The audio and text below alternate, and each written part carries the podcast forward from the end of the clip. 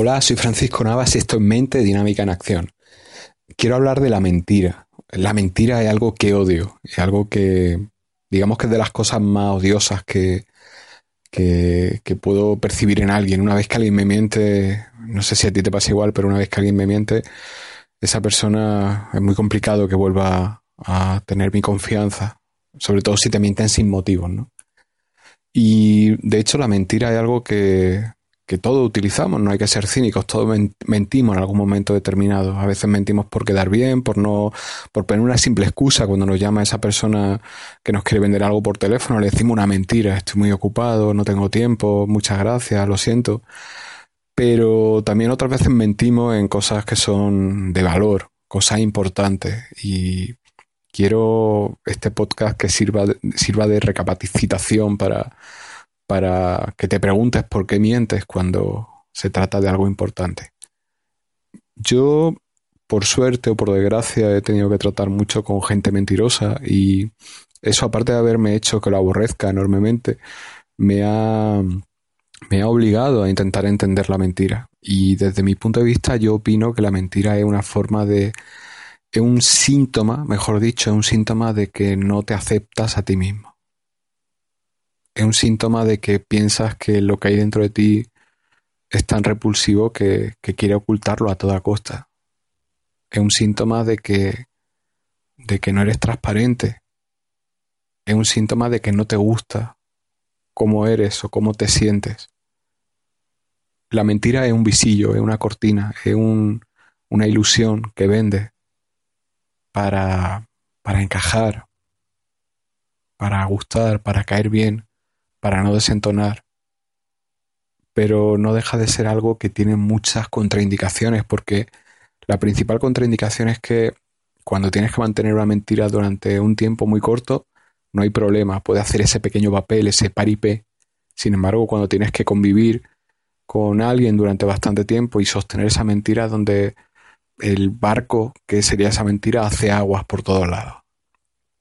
En este contexto, me resulta especialmente hiriente la gente que te dice lo que quiere escuchar.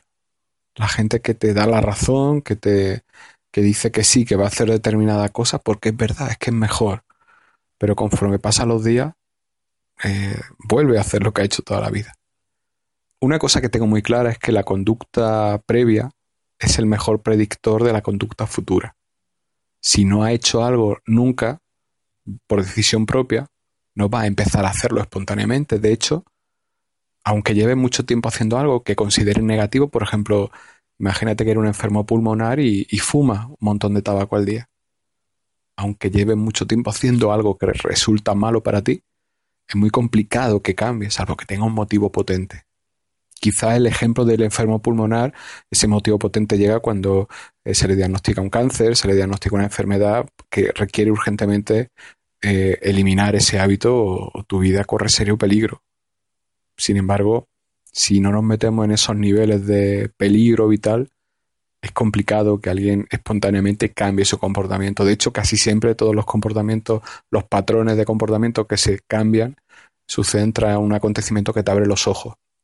Un acontecimiento en el que sientes la pérdida muy de cerca, bien propia o bien de un segundo o tercer ser querido que te hacen ponerte en el lugar y ver la oreja al lobo y a partir de ahí decides cambiar. Pero hasta que llega ese momento, pues haces gala de la mentira.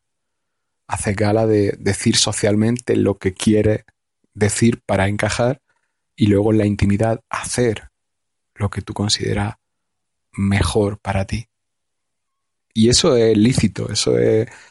Eh, faltaría más, todo el mundo es libre.